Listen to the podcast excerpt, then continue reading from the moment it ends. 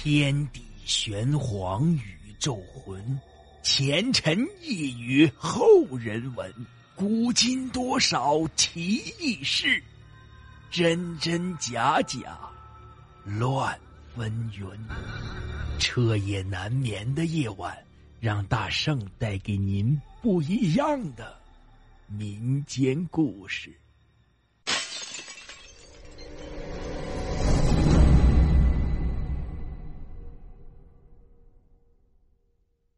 听友们，大家好，今天讲的故事叫做《夜半鬼敲门》。为了方便记录，我建议作者的口吻进行叙述。这以前呢，我们村有一位刘老汉，他无儿无女，老伴儿呢也很早的去世了。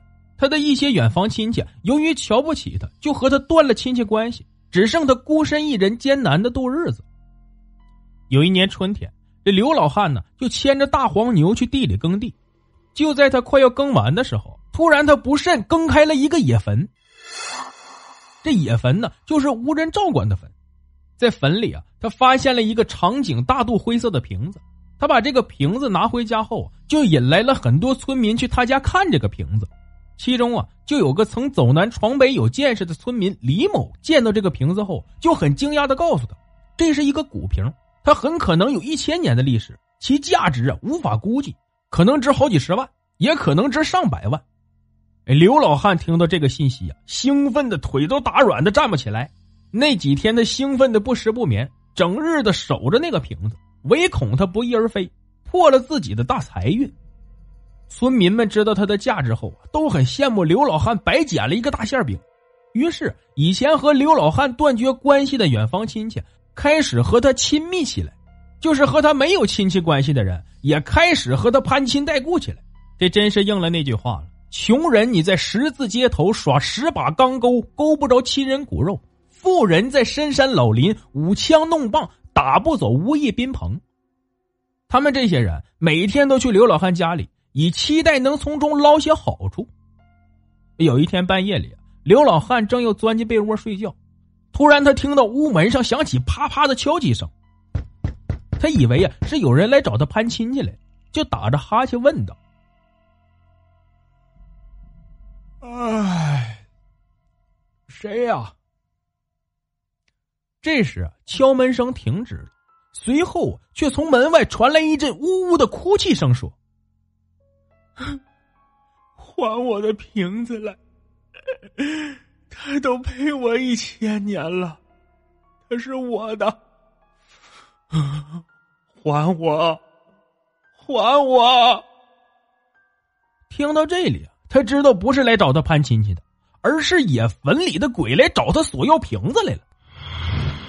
他就惊恐的钻进了被窝里，吓得大气都不敢喘。过了能有好一会儿，那声音才消失。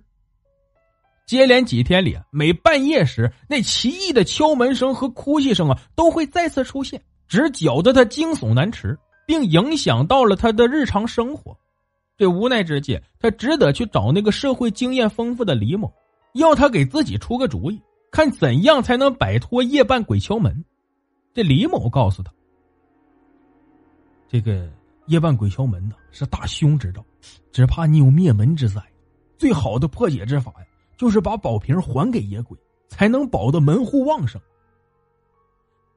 刘老汉听到这里。不禁浑身打了个寒颤，他暗自庆幸自己及时找到了李某，寻得了破解之法，没有遭到灭门之灾。于是当天晚上，他就趁着朦胧的月色，把那个宝瓶又重新放回到野坟里，才浑身轻松的回到家里睡了个安稳觉。第二天上午，村长来到他家里，告诉他，他从野瓶里拿出来的宝瓶啊，是属于国家的财富，要他上交给国家。他点头应允了此事。并许诺明天就让村长拿走宝瓶。到了晚上，他借着朦胧的月光又来到了野坟前，扒开野坟啊，他却没有找到那个宝瓶。这难道宝瓶自己长腿跑了，或是坟里的鬼把它藏起来了？想到这里，他就吓得一个劲儿的跑回了家里。到了天刚蒙蒙亮时，村长就迫不及待的来到他家里，向他要那个宝瓶。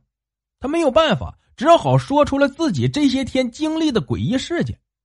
村长听了后，认定这个宝瓶啊一定是被别人盗去了，并非刘老汉说的是宝瓶自己张腿跑了，或是野鬼把它藏起来了。他就去乡镇的派出所报了案。这当天上午啊，村里就来了几个民警，先是去了刘老汉家里，向他仔细的询问了一下关于宝瓶的情况，又去野坟的现场啊勘察了一番，随后啊又去走访了一些村民，最后把嫌疑的目标放在那个社会经验丰富的李某身上，并把李某带进了派出所，对他进行了严厉的询问。在威严的法律面前，他最终低下了头。承认了自己的犯罪事实。原来啊，那天他见到刘老汉从野坟里得到那个长颈大肚灰色瓶子的时候，凭着自己的经验就认定它是一个价值连城的宝贝，就想尽办法要得到它。后来他想到刘老汉是从野坟里得到的那个瓶子，就灵机一动，想到了扮鬼的办法。也许啊，只有这样才能万无一失的得到那个宝瓶。于是当天夜里，他就扮着鬼去敲刘老汉家的屋门，去吓唬刘老汉就这样接连吓唬了刘老汉几夜，果然呢吓住了刘老汉。就在刘老汉向他讨解鬼魂缠身之法后，去野坟里送宝瓶的当天晚上，他就跟在刘老汉身后，等刘老汉把宝瓶放进野坟离开后，他就迫不及待的扒开了野坟，拿走宝瓶，却没有想到他才得到宝瓶，又进了派出所。后来，派出所的民警拿着此宝瓶去找鉴宝的权威专家鉴定了一番，得出的结果让民警哭笑不得。原来这个瓶子根本就不是什么宝贝，它是文革时期造出的瓶子，其价值也就在五元钱左右。李某知道自己居然为了一个五块钱的瓶子进了派出所后啊，就后悔莫及。刘老汉得知自己为了一个五块钱的瓶子差点被吓死，更是哭笑不得。这正是富贵如朝露，醒来时只是南柯一梦。好了，故事播讲完毕，感谢您的收听。